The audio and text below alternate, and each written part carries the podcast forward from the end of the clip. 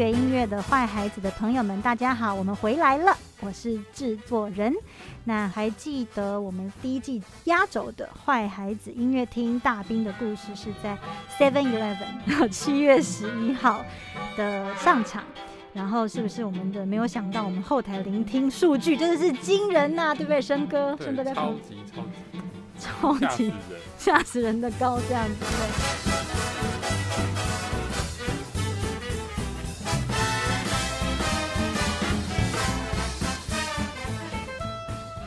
那我们在第二季里面这个听不懂系列的第一集呢？那因为大家都知道制作人的最爱就是属于我们这个时代的音乐，二十世纪到二十一世纪的音乐，也会想要继续跟大家分享下去。那大家还记得在 EP 十的时候讲完了，大概在二十。世纪初期，也就是怎么样从后期浪漫这些年轻人的反动呢？他们回归到一个音乐比较纯粹、纯粹音乐跟声音跟大自然的关联这样子的思维。那当然最厉害的就是我们的年轻人的代表，就是德布西。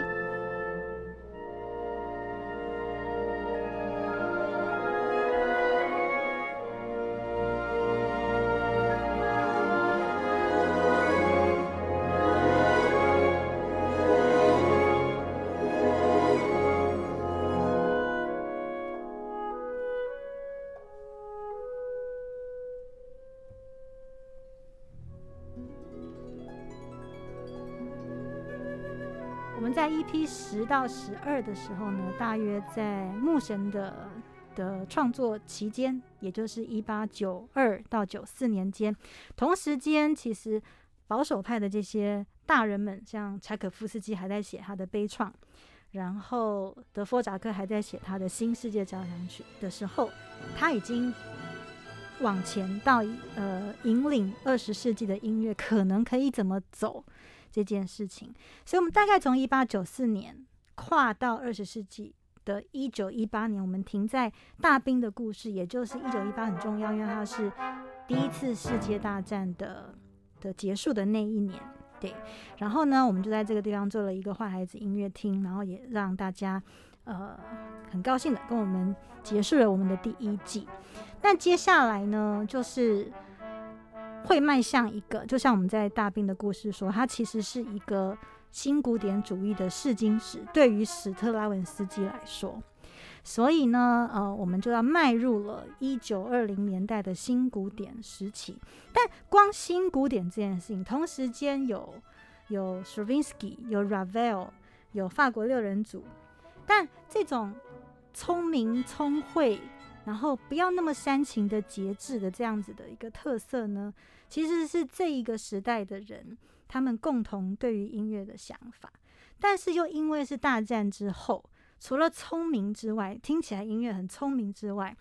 人们需要一些轻松一点、抚慰一点、更平易近人，不是那种，因为那时候根本没有人想要再去讲那种浪漫乐派的大情大爱对，然后那个时候又因为刚好有这些传播技术的逐渐普及。从美国那边就传来一些爵士音乐或者是流行音乐，诶，跑到欧洲的这些小酒馆里面，那这些音乐家、作曲家听到这些音乐，说：“哦，原来音乐也有这一招啊！”就形成了一种音乐上也许不同风格，他们有一点点像是握手啊、结婚的一种结果。所以呢，我们今天先以爵士音乐怎么样？在一九二零左右这个时间，影响这些古典音乐作曲家他们相会的结果。那因为制作人其实不是 爵士专家，为了这集我还上网去呃找了很多那个 Jazz for Beginners 去 study 了非常久，所以呢觉得自己还是不够好，所以呢我们请来我的好朋友。呃，丹尼，然后呢，他是非常非常厉害的专家，然后也策划过很多爵士音乐节。那今天就是要来好好跟他请益一下，那就欢迎丹尼。学音乐的坏孩子朋友，大家好，呃，我是丹尼。今天很开，今天很开心能够终于能够到这个 podcast 的现场，能够终于能够什么是什么意思？什么意思？因为之前就是非常常听到这个各级非常精彩的介绍，一直觉得有机会能够参与的话是一个非常兴奋的事情。那丹尼哥呢？丹尼是 我们其实国家场馆呃资深非常非常资深的节目企划制作人，然后他自己热爱爵士，所以几乎几乎所有的夏日爵士的音乐节都是你策划的。对，有有参与过几届，然后也跟很多呃老师一起这样合作，对，非常开心。太客气了，太客气了。对，所以你知道我今天超心虚的哎，因为。因为爵士我真的完全不不懂，你知道吗？呃，不过听爵士本来就没有很大的压力，因为很多音乐都是你先欣赏它，对，真的有兴趣再去研究背后的一些原原理什么的话，那个是下一阶段的事情。我觉得嗯，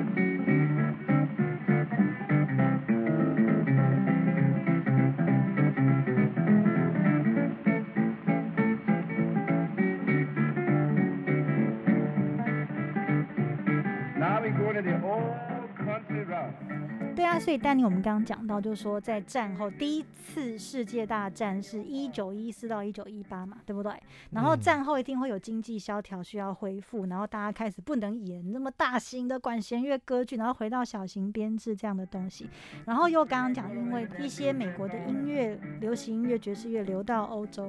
的古典音乐界来了，那欧洲的音乐的这些。作曲家们呢，也开始懂得尊重、平等对待所有，不是说哦，全世界音乐以我为核心这样子，就不会有欧洲中心主义这样子的感觉。对，所以我想要先问爵士是是是什么意思？是是是怎么出来的？其实大家的那个众多说法，因为什么任何东西起源都是这样，但是综合起来比较正式官方说法都会说，爵士其实它就是一种从美国少数从美国自己。发展出来的音乐，因为它当初其实是有点像十九世纪末二十世纪初的时候，一群背景就是算是美国黑人这边发展出来的音乐。那它其实音乐元素还有各两个最重要就是蓝调和呃 ragtime 等散拍音乐这两个来组成。blues 跟 ragtime。对对对，那这两个元素当然是更早就发生了，但是综合这些东西，爵士大致上的说法都是在一九一零年。开始有所谓定义第一个爵士的录音，或是就把它当做是爵士的诞生。对哦，那像这两个音乐的那个代表人，代表人的话，代表人会代表乐曲。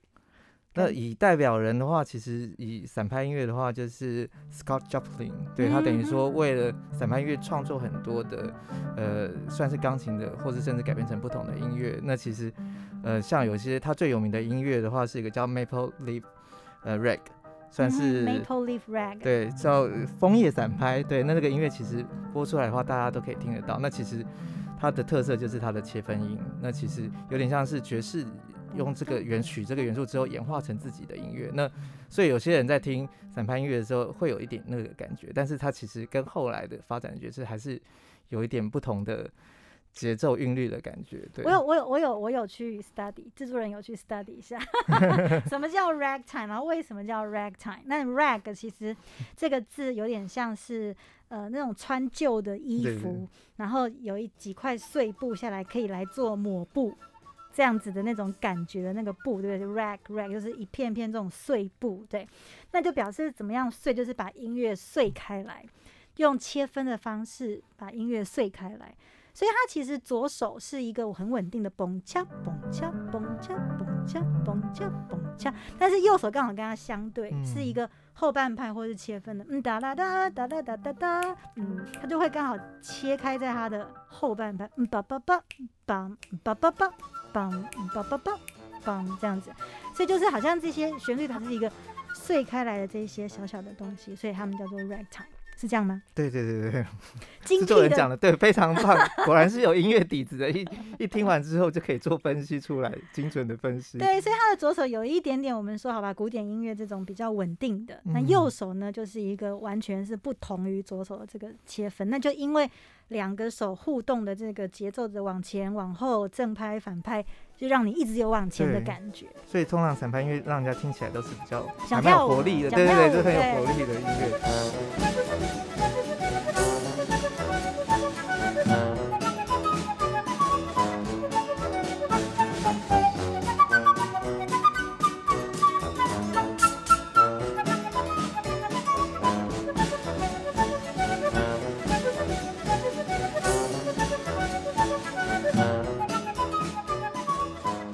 对啊，那另外一个重要元素蓝调，其实它就是真的就是后来很多人研究，它其实就是一个最基本就是蓝调的音阶。那其实当你有这个音阶出来的时候，其实那个音乐的感觉氛围就出来了。那基本上蓝调其实也是在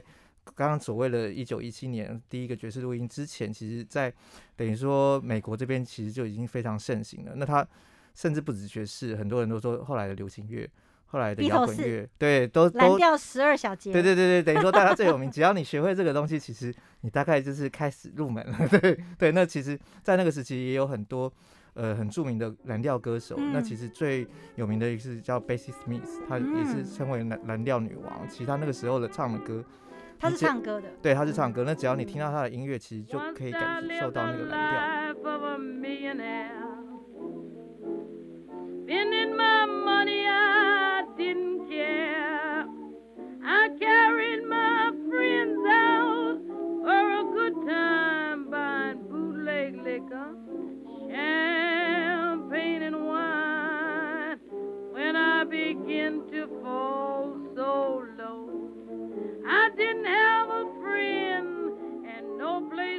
等于说，像 Bass Smith，他其实基本上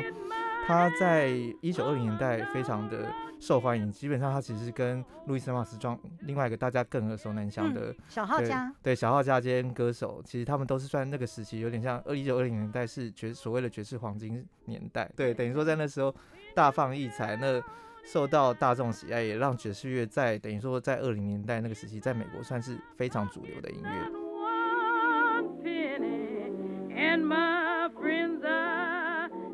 我们刚刚听到这个蓝调女王 Bessie Smith 的这个歌啊，所以大家为什么有些觉得会听起来有蓝调感？其实就跟刚刚我们讲 Ragtime 那是节奏为主，那蓝调呢是旋律和声为主。那旋律和声后面有一个背后铃，就是谁？就是音阶。对，所以其实大家会分辨很多不同民族的音乐，其实是因为音阶的关系。所以大家不要觉得我们平常练练钢琴哆来咪发嗦拉西哆西要嗦拉咪哆哆，就是在练你的音阶是太重要的一个藏进人背后灵，这样它其实掌控了旋律跟和声的的的音高选择，对，所以它其实是旋律和声之母。所以其实我那个丹尼哥就是本人虽然不懂 爵士，但是花了一点时间上网看了一下那个 Jazz for Beginners，对，那个基础功，基础功，大家都要学的。当然我知道蓝调音阶好像。后来有很多延伸的，对很多变化，但最基本的应该是来自 pentatonic scale，就是一个五声音阶。大家没想到，其实是一个五声音阶。譬如说，他今天哆哩哩哒哒哒，就是他他的哆呃，譬如说哆呃拉哆瑞咪嗦拉，它是一个我们讲五声音阶的语调式。好，拉哆瑞咪嗦拉，那我只要加一个音，就是拉哆瑞降咪咪嗦拉哆滴滴哒哒哒这样子，那你就会有一个诶。突然就变成是蓝调的感觉，可是它记得它超简单，它就是一个 五声音阶加一个 tritone，我们讲三全音就是加了一个降记号，他们讲 blue note，在那个地方这样子，画龙点睛的感觉。对啊，然后突然就然后就就可以顺手个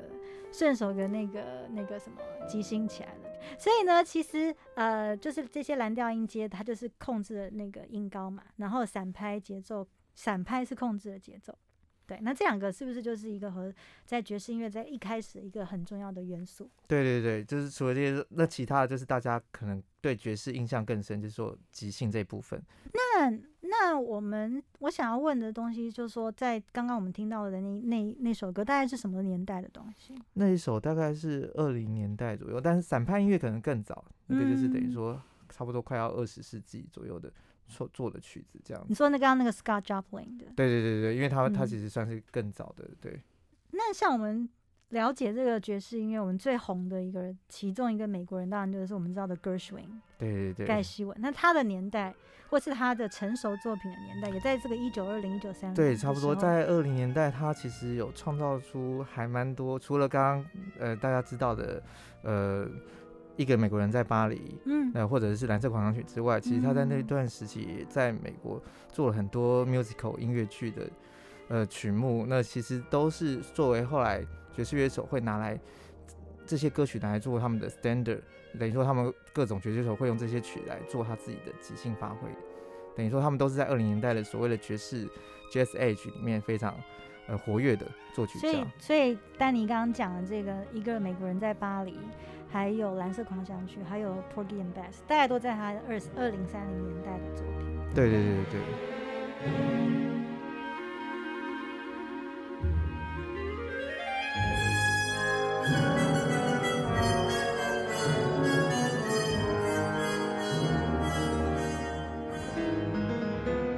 所以这是盖希文的蓝色狂想曲。哎，对，非常好听，而且你从里面就可以听到它的爵士的元素以前那个。什么日剧叫什么名字？交响曲梦对，突突也突然有觉得回到一个有点复古的感觉。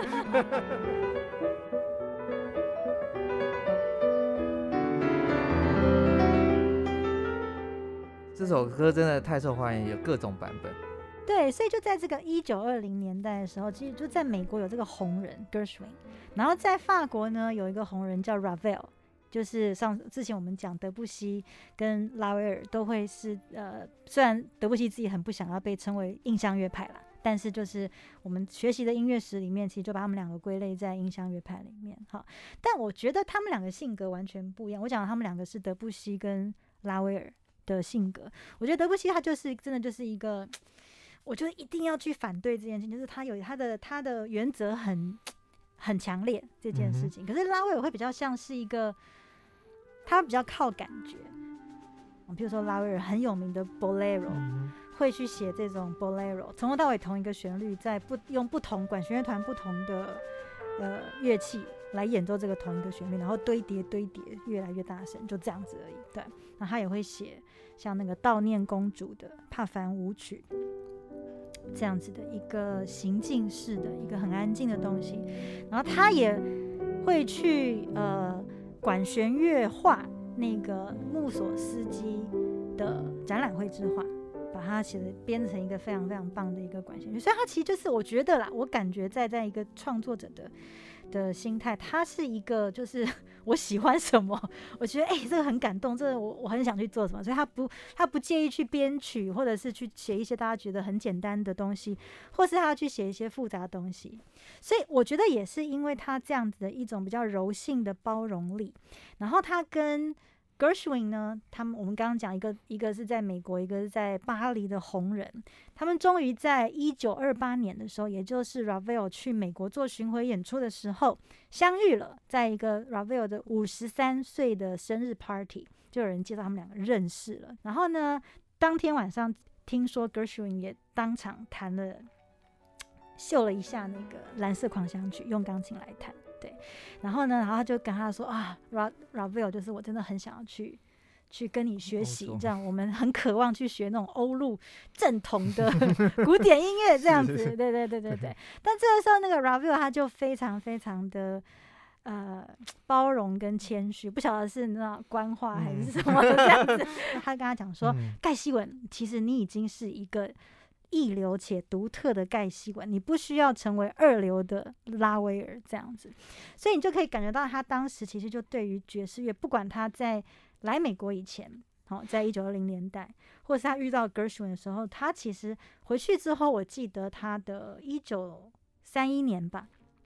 的那个很有名的钢琴协奏曲，G 大调钢琴协奏哦曲，是大家可以听到它的第二主嗯题就是一个蓝调的是，旋律，就是很直接、很直接的东西。所以完全感受到他们两个有一种惺惺相惜的感觉。惺惺相惜，跟就说我我想跟你学，不，我想跟你学这样。那其实后来在一九二八年的时候，Gershwin 也去了巴黎，然后就写了那首《Amer An American in Paris》，对对对，就是一个美国人创作刚好就是就是刚好制作人讲的，一九二八年，对，是哈，对对对然后呢，就是但是他好像听说，就是他推崇的是他在那边更更想更觉得他受影响的是德布西，嗯哼，他的配器，哦的方法，他更觉得自己影响的是德布西。你看，什么 Ravel 被被被哎背叛这样。对啊，怎么会这样？对 对。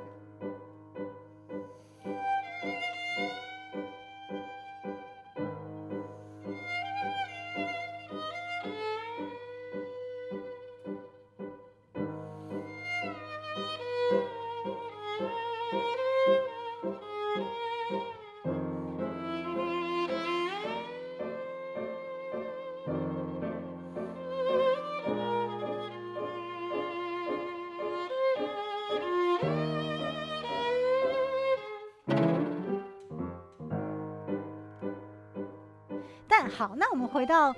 古典音乐这一边哈，Ravel 这边，就是我想要跟大家介绍，就是他的那个第二号小提琴奏鸣曲的第二乐章，因为它的标题就给你大辣辣的写 blues。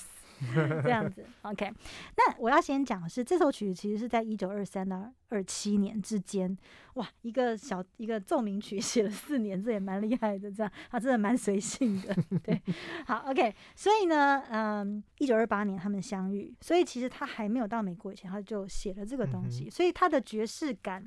或是蓝调，他敢去把蓝调放在这个标题，那是因为是不是那个时候？我想问丹尼的是。那个时候，其实，在巴黎这个一国，你知道，世界音乐重镇，已经有一些美国的音乐都流进来，可能在一些咖啡或者是什么地方。嗯、其实，其实应该是说，那个时候，其实爵士美国爵士大放异彩的时候，那个时期，我觉得音乐之间或者文化之间交流变成更容易了，因为随着你的。呃，留声机啊这些东西，其实也许你不一定真的要到那边，你可能就会知道大概彼此音乐发展怎么样，那进而也会有一些互相的影响，对。对，然后呢，他就可能我在猜想，老贝有去了一个小酒馆，听了觉得哇，不错哎，这样子哈。所以你要知道，那时候在战后，大家渴望的是不会再回到，不可能再回到浪漫乐派那种澎湃的东西，对不对？然后他们要一个聪明小品，但是又想要听歌。轻松平易近人，嗯、所以这个时候 Ravel 就说：“我不想回到浪漫乐派那种写旋律的歌的感觉，但是我又要写出另外一种歌。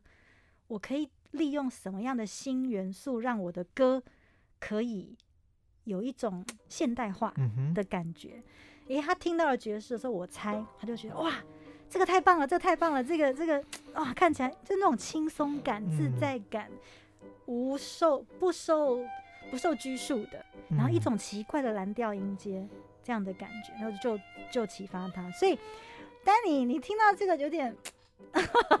介在古典音乐跟爵士之间，你你你你的感觉是什么？我一开始听起来感觉这首曲子给我感觉还蛮幽默的，嗯，对，因为他的这个钢琴的感觉，其实我自己会听起来有点像是，不知道知有没有听到那个听过那个粉红豹。嗯，对他那个钢琴的那个噔噔噔噔，嗯、对那个那个感觉，对，那当然他的那个音色的调色，那个听起来就是真的有受到，对，等于说蓝调的影响。嗯，你真的有，你真的有感觉到吗？你这个爵士爵士专家 这样。对对对对，虽然它还是一个比较偏古典曲目，但是你能够感感受到它受到的影响，这样。嗯、你你会说它还是偏古典，这件这是什么意思？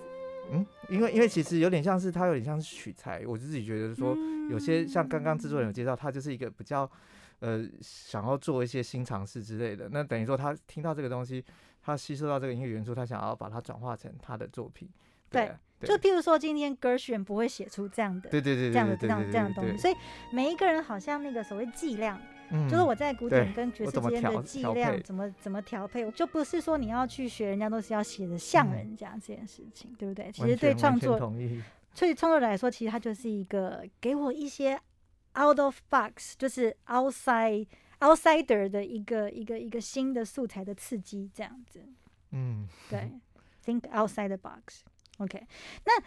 刚刚那个演奏呢，其实是我们可爱的小童老师钢琴，然后我们的陈演奏小提琴。那制作人想要搞怪，因为制作人常就是在这边编来编去，对不对？好，我们来试试看，如果我拿掉一些元素，它是不是就回？我们来慢慢从古典跑到蓝调这个变化，让大家听听看。所以，好，我们现在先听第一个版本，完全把这些所谓可能有蓝调的感觉这件事情去掉。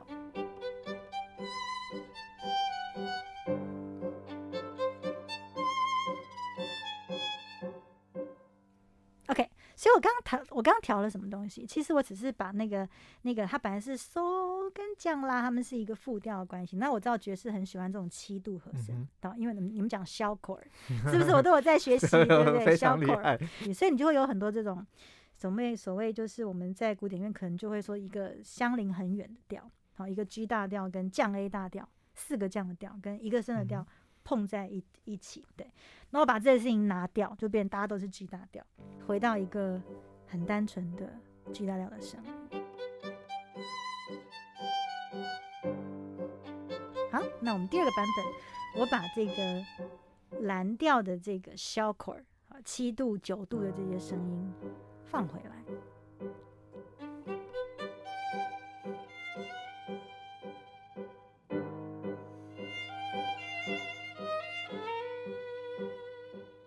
听起来有慢慢快要靠近了，但是少了那么一点韵味，对不对？嗯还好差一点点。对对对，好，所以就会你们讲那个什么叫做 crush note 嗯是吗？是是是，对，就是那个要噔，就是噔儿，就是有很多那种音前面从上滑下滑到那个音，好的一种颓废感嘛，你们会这样说吗？你会这样对，或者是随性感吗？还是随性感，对，随性感就是我划过去，因为在爵士里面没有错音嘛，对不对？就是说嗯划过去一下的一个，划过去到一个主要的音的这种东西。好，所以我们来听第三个版本，就是他回复原来 Ravel 写的东西，把那个蓝调的这种 crush note 对，就是快速的滑音这个 effect 放回去。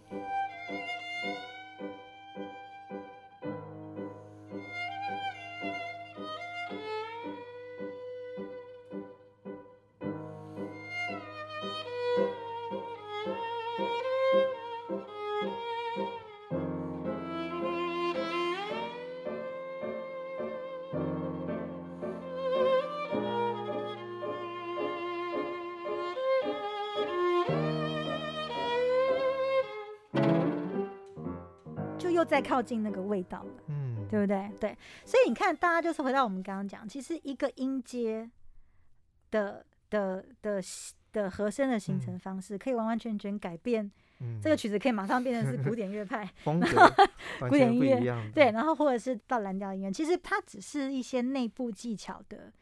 转换的剂量问题。嗯嗯，哎那我觉得那个时候他们都还在猜测，嗯猜测爵士音乐是什么，蓝调音乐什么。他去听的时候，他想办法用他的耳朵记下嗯来刚刚发生过什么事，然后回家在钢琴上面摸一摸，对不对？很对认真。的。所以大家如果呃，我们可以看到乐谱的话，你就其实你会看到那个那个那个滑音啊，哈，其实呢，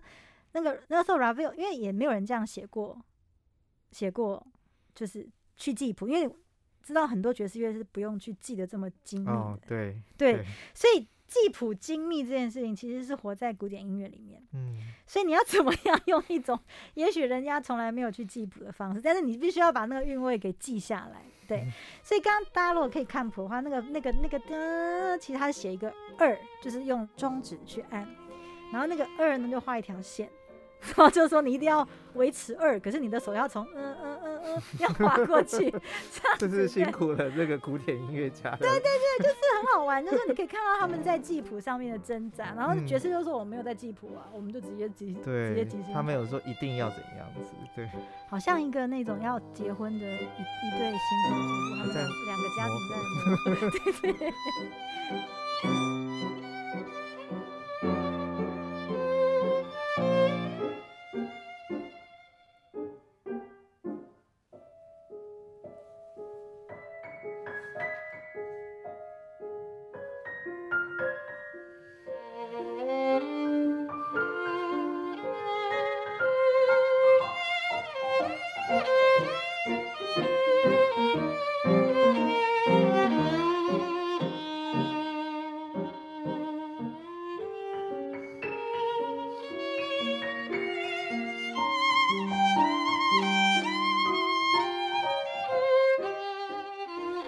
一个我们亲爱的巴黎宠儿就是 Stravinsky。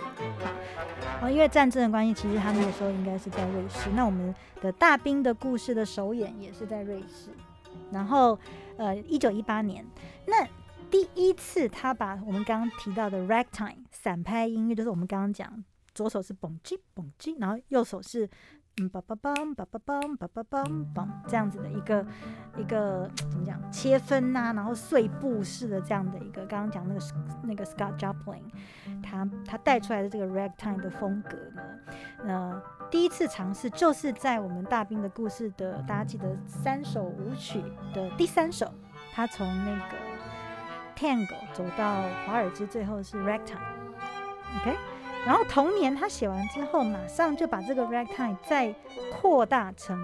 另外一首新的曲子，是为十一个乐器所写的散拍音乐，它就叫做 ragtime，就跟刚刚那个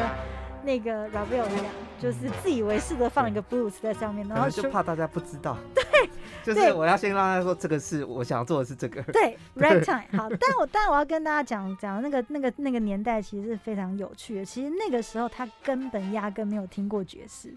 他只是他的刚那个瑞士的那个指挥家朋友就丢给他一些钢琴的那个 reduction 的谱，跟一些每个乐器的分谱，所以 s r v k y 还要自己去腾那个分谱到一个总谱去看 ragtime 是大概这一回事。然后呢，他在同时间呢又呃。就是因为他一直从小就很钟爱一个乐器，叫做 cimbalom。它其实是从国乐器的角度来看，它其实就是扬琴，但它是一个匈牙利的扬琴，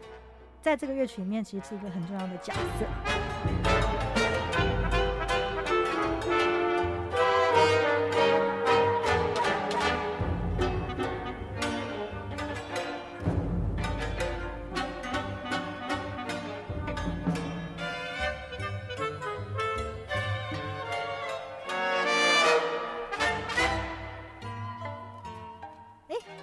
来就是丹尼大师，先不要讲大师，你会说这个是一个爱乐，你会说这是 ragtime 吗？这个应该就是一样，跟刚刚讲，就是说，哎，你有感受到它的一个轮廓在那边，对，但是可能不完全是那个时候的 ragtime。那某种程度，我自己觉得他其实有点想要把它吸收在他自己的作品里面。呀，对对，那嗯。那你可以听出来他那个节奏的感觉，对，就是嗯，有 ragtime，但是他可能不完全是，那就你还是会听到对嘣，对嘣那那对啊那他很巧妙的用一些没有那么明显听到贝斯，对那他有时候是个节奏，他有时候是强拍是打击乐，嗯。弱拍是旋律乐器，嗯。这样嘣叽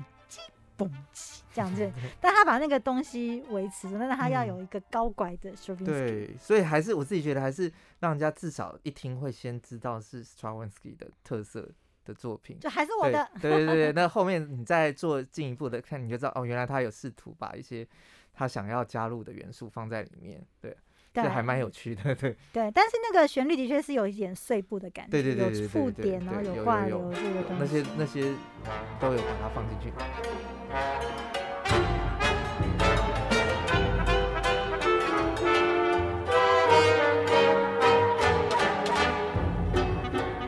虽然表面上你会听到 Stravinsky 的那个版本，他在他的他没有他的音阶没有这么蓝调，然后嗯。他的节奏的动力有在，然后但是对我来说那个 drive 其实是异曲同工，他有抓到那个精髓，所以他没有白抄谱，对对对对对对，辛苦是有代价的辛。苦的他去抄分谱这样子。对，好，对，那那其实，在一九六三年呢，Stravinsky 自己就就嗯有生讲了话，对他就有声明，就是有人话说，哎、你跟你那个没有很 ragtime，但所以在一九六三年，他说呢，其实，在那个他写的这个这个，不管是在大便的 ragtime，还是在那个十一个乐器的 rag ragtime 呢，他说只是一个一个 concert portrait or snapshot，、就是嗯它其实只是一个。那一个 ragtime 风格的一个肖像，或是一个对 snapshot 怎么怎么怎么讲一个？应该是说嗯截图，截截图，对 对，OK，对对对对对，就是让你一窥一下，说哎，ragtime 哎？一窥这讲的太好，就是让你一窥一下 ragtime 是什么东西，在他的眼光里面，对，就像是他说，就像是肖邦的华尔兹是不能用来被跳舞的。啊，对。嗯，其实就让我想到一个事件，就是在我不知道多年前吧，就是在一场有音乐学家在的 突突然变严肃起来。了。对对对的一个论坛，然后我我有一首曲子，它有用到原住民的歌曲这样子，嗯。那我一播放，我一弹完之后，就有的音乐学家就说：“我我不觉得你这个曲子跟原住民歌有什么任何关联。”对，那我当下呢，我的回答是：呃，谢谢给我这么好的歌曲的素材，让我可以去刺激嗯我原本没有想到可以创作的方法。嗯对在创作者的角度，因为我自己是作曲嗯家。就是我们唯有突破框架，我们的创作才能往前走。嗯，那这个时代的音乐也才有办法往前走，就是真正应该是说各种音乐，其实古典音乐是这样，爵士是这样，就是不断吸收各种音乐的养分，然后转转化成自己，然后再往前走。对啊，对啊，像今天谈的那个 Ravel 的这个呃 blues 跟那个 Stravinsky 的 ragtime，就是在一九二零年代刚刚那个新古典主义要发迹的时候，我们先谈了一个小小的议题，因为这整块很大，对，我们不太可能在一集真的里面把新古典讲完，对对对。其他的面向，对对对对对对对，然后所以呢，就是我们先挑一个，就是好像外来音乐，对于这些欧洲你知道对。主流 主流古典音乐家来说，这些外来的刺激，他们说到底刺激了什么东西？他是完全不是说随便用，他是用一种他真的是很认真对待这个音乐的方式来运用它。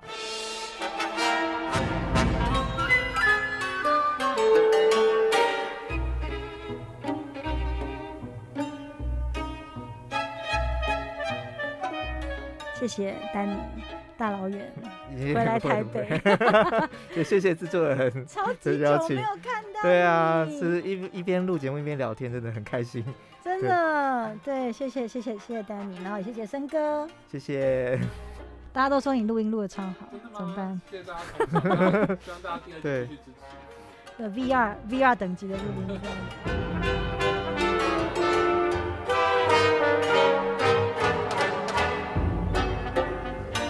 那就我们是学音乐的坏孩子，我们下次见，拜拜拜拜。